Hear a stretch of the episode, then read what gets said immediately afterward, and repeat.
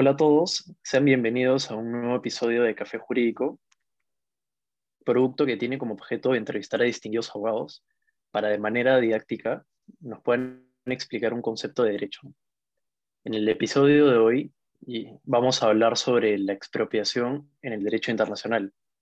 Para ello nos acompaña el doctor Diego Parra, asociado en Campos, Arbitraje e Infraestructura, y Diego cuenta con más de cuatro años en experiencia de arbitrajes internacionales, nacionales, por controversias comerciales, de construcción, y realizó programas de especialización en arbitraje de inversiones por la American University y en arbitraje internacional por el Geneva Center for International Dispute Settlement y la Universidad de Buenos Aires.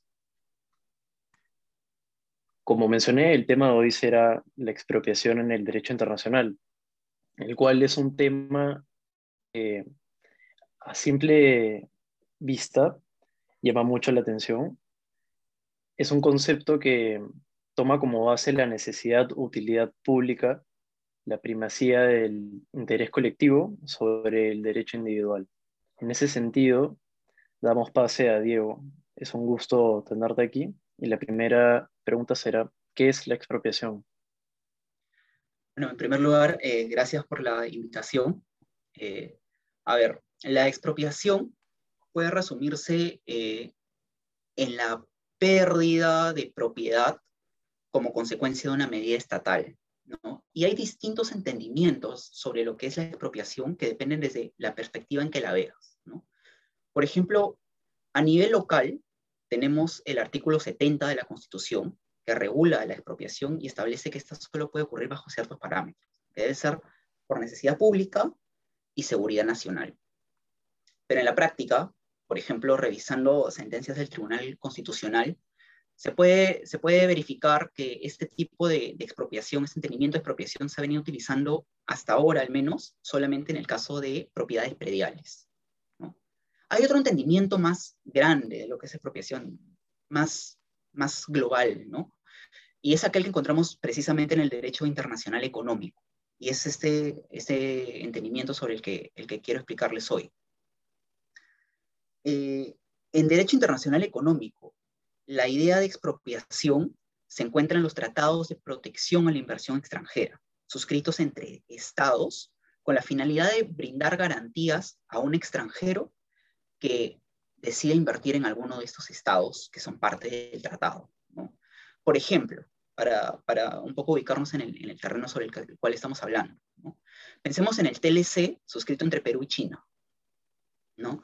En el TLC hay un capítulo destinado a inversiones, en el cual encuentras medidas que tendría, por ejemplo, un nacional chino que decida invertir en, en el Perú y viceversa. O sea, un peruano que decide invertir en China también va a tener medidas de protección eh, en base a este tratado, el TLC. Ahora, en esta, entre todas estas medidas de protección encontramos algunas referidas a la expropiación.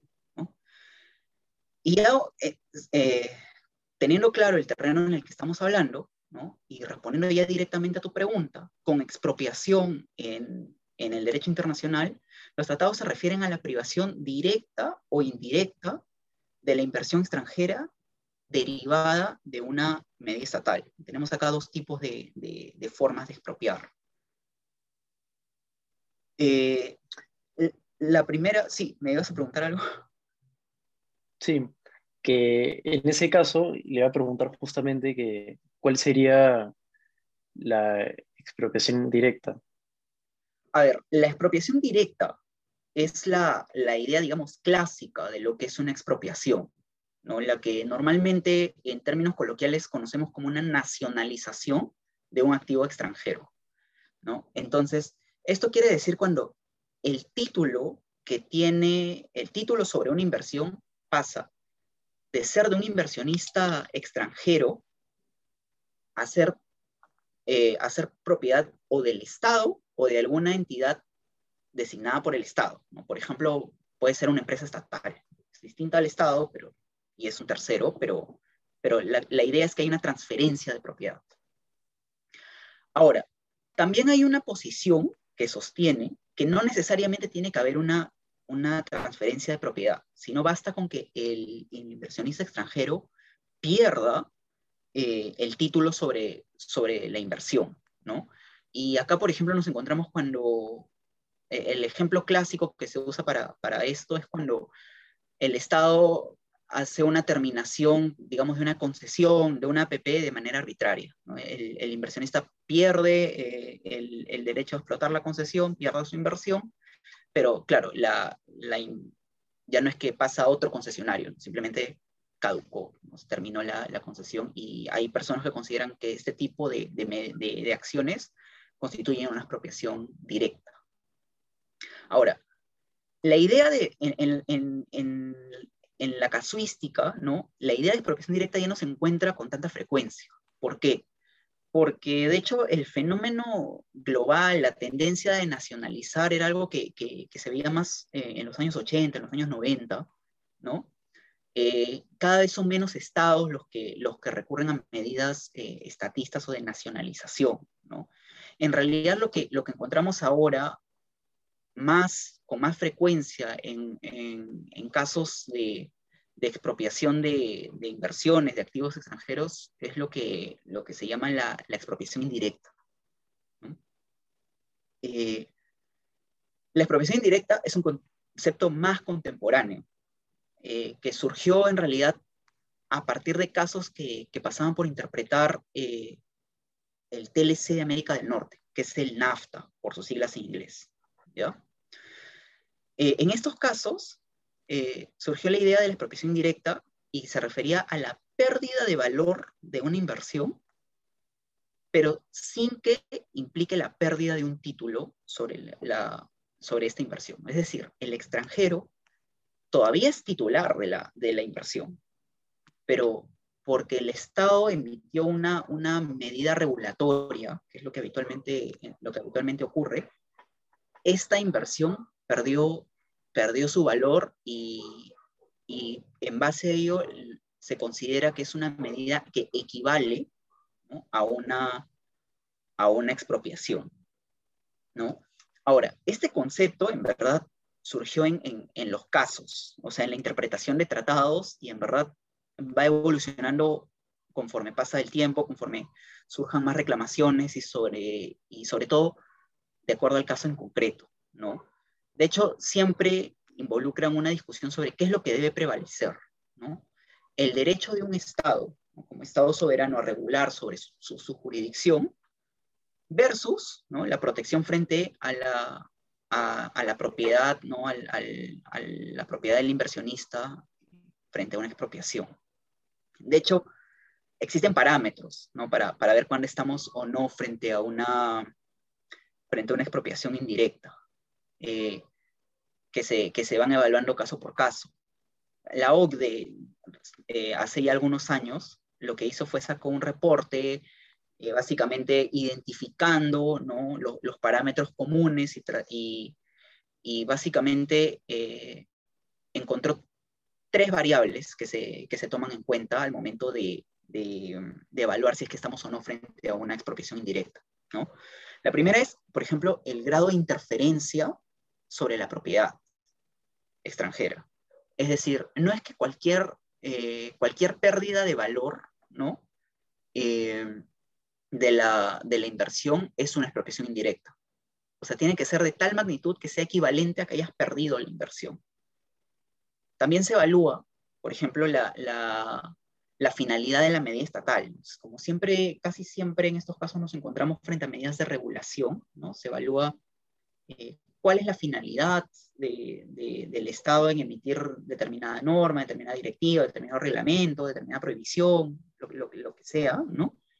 Eh, y finalmente, la expectativa legítima de un inversionista, ¿no? O sea, porque también, porque también esto puede ser que la actividad regulatoria sea propia de sea, o sea, esté dentro del riesgo que asume un inversionista al invertir en determinado país, ¿no?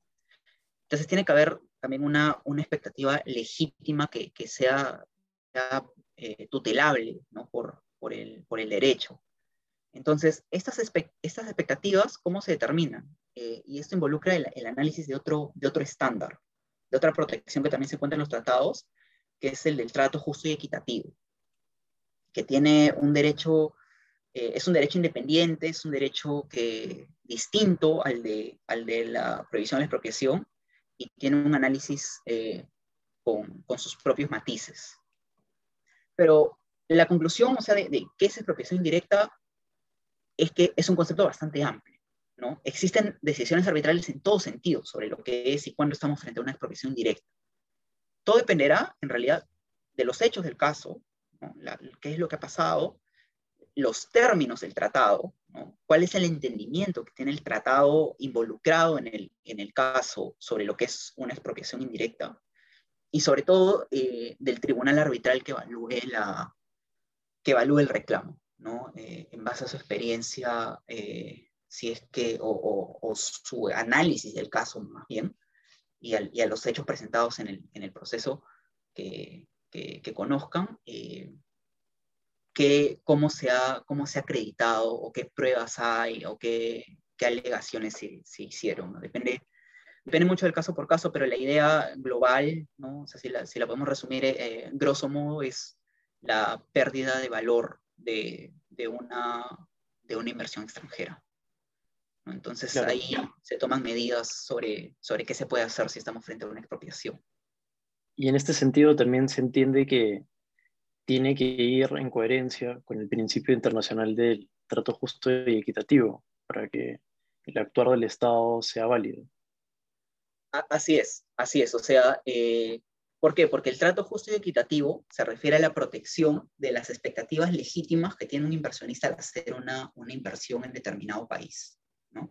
Entonces, ¿cuáles son las expectativas legítimas? Bueno, también es bastante amplio, ¿no? pero por ejemplo, podemos encontrar eh, que el, el, Estado, por ejemplo, eh, respete, respete sus, declaraciones, las declaraciones que, que, hizo, por ejemplo, una inversión, si hablamos de una concesión, hay declaraciones del Estado, ¿no? Al momento de, de, celebrar el contrato, al momento de hacer las tratativas, entonces que el Estado actúe de una forma consistente, ¿no? Que, que, no emita regulaciones o leyes esto contradictorias, ¿no? que no se contradiga entre, entre, entre sus propios órganos, entre sus propios organismos. O sea, la idea es que eh, también está muy vinculada a lo que, a lo que es la buena fe, ¿no? El, el, tema del trato justo y equitativo. O sea, que en base a actos de buena fe, en base a actos consistentes, haya... ¿Qué, qué expectativas razonablemente se pueden tener como legítimas de un inversionista? Y que nuevamente no sean algo, no sean un riesgo comercial que el inversionista pueda tener, eh, pueda tener y que sean propios de, de, del mercado, ¿no? Ese es, ya es algo que no está tutelado por, el, por, el, por los tratados de protección a la inversión, ¿no? O sea, finalmente, si es que hay una expropiación o el, el, el inversionista cree o considera que, que, que, que se le ha expropiado directamente, hay medidas a las que puede recurrir, tiene, que, tiene que acudir al tratado.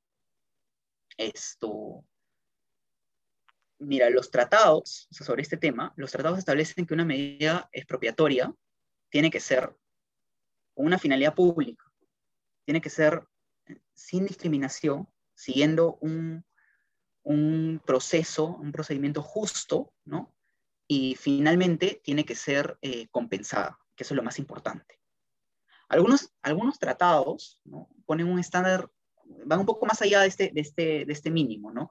Porque dicen, por ejemplo, que la compensación tiene que ser pronta, tiene que ser eh, eh justa, y, pero claro, son disposiciones particulares de, de, de determinados tratados. ¿no? Los cuatro requisitos son, es, son básicamente la regla, la regla que se encuentra eh, en casi todos los tratados. Y esta pero compensación... Caso, pero, perdón, sí, dime. Es, ¿La compensación tiene que ser puramente económica o hay alguna otra posibilidad de hacerlo? La regla es que sea puramente económica, ¿no? Porque de hecho la idea es que si te vas a un arbitraje de inversiones, el laudo para que sea ejecutable, eh, o sea, se entiende como laudo ejecu ejecutable que tenga una orden, ¿no? De, de pagar, de pagar en dinero. ¿No? Te dicen, eh, bueno, el Estado tal, por ejemplo, digamos que se declare, el Estado tal eh, expropió al inversionista tal, inversión tal. En consecuencia, ¿no? Eh, tiene que pagar o compensarlo tal monto, ¿no? Entonces ese es el monto que, finalmente el Estado está, está obligado a, a, pagar al inversionista, no es la forma de compensación. Esto, en, en estos casos, no, no, es que va a haber una, un pronunciamiento que, que revoque la expropiación, ¿no? Esto siempre va, siempre va a haber, solamente va a haber un pronunciamiento que te indemnice por, por haber expropiado, sea legal o, o, ilegalmente, ¿no? Esto, acá la idea es que el Estado, o sea, cuando suscribe un tratado de protección de inversión, no está prohibido expropiar, ¿ok? Es parte de su actividad soberana. Lo que hace el tratado es brindar seguridad al, al inversionista de que si es que pierde la propiedad, va a ser compensado. ¿no? O sea, no es que la va a perder y, adiós. ¿no? Él se va del, del, del, estado en el, que, en el que decidió invertir con una, con una compensación adecuada. ¿no? Eh, la cuantía de la, de la, compensación depende mucho, ¿no? depende de muchos factores en realidad.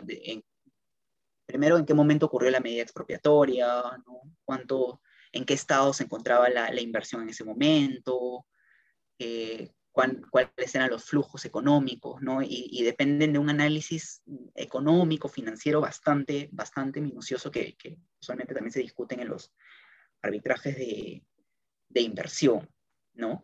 Y también a veces esta, estas indemnizaciones pueden variar o pueden incrementar en caso se considere que el Estado no ha seguido. Eh, los parámetros que establecen el, tratado para expropiar, ¿no? Porque, porque ahí también estaría eh, el, Estado incumpliendo con los tratados, entonces tendría, tendría lo que se conoce como responsabilidad internacional del Estado, ¿no? Como un, incumplimiento del tratado y que por eso también tendría que, que, compensar al, al, inversionista, ¿no? Pero nuevamente la compensación depende, depende de qué es lo que se está reclamando, y cómo se está sustentando el, el reclamado. ¿no? Es, la idea es que no sea, tampoco sea una, una compensación arbitraria, ¿no? Eh, claro. Pero si quiere el, el, inversionista ¿no? reclamar una compensación frente a una expropiación, eh, bueno, primero tendría que, acudir, que verificar qué fueros tiene disponibles, ¿no? Para, para, para reclamar la compensación o formular un reclamo de expropiación en general. ¿no? Eh, hay distintos fueros y eso depende mucho del tratado involucrado. Entonces, primero, lo que es vital es identificar el tratado y qué es lo que dice sobre los fueros eh, disponibles, ¿no? Algunos dicen que, que te puedes ir a, que necesariamente primero tienes que pasar por una negociación, ¿no? Una negociación medianamente larga, ¿no? A veces dura meses, años. Depende también de lo que esté establecido en el tratado. Entonces ahí el, inversionista tiene que negociar con el Estado cómo, cómo llega a un acuerdo antes de, acudir a un arbitraje. Aquí en el Perú, por ejemplo, hay una comisión que, está encargada de atender estas reclamaciones. Eh, el MEF tiene una, una, comisión especializada en esto, eh, en el que también a veces involucra a otras entidades, ¿no? Por ejemplo, si es que nos encontramos ah, frente a, una, a un proyecto de una concesión, por ejemplo, que haya sido objeto de una expropiación, tanto directa como o indirecta, eh, primero, primero se, se, recurre a, negociar con el MEF y se involucra a la entidad que ha estado involucrada en el proyecto. ¿no? Si es un proyecto en, que involucró al no sé, Ministerio de Transportes, se involucra al Ministerio de Transportes en la, en la negociación. Si es que involucran a la Municipalidad de Lima, también involucran a la Municipalidad de Lima en la, en la negociación y así eh, de, de, cada una de las entidades. ¿no? Ahora, si la negociación no prospera, lo que, lo que normalmente se encuentra en los tratados es la posibilidad de ir a un litigio, a un, a un litigio, y acá depende dónde es el litigio. Depende del tratado, mucho. Eh, o sea, por excelencia, estos casos se ven en CIADE, en el Banco Mundial. El tema es que eh, depende también que los estados involucrados sean parte del convenio CIADI, porque el CIADI tiene, digamos, competencia no solamente por el tratado, sino también por, otro tratado que es el, el, de, el denominado convenio CIADI.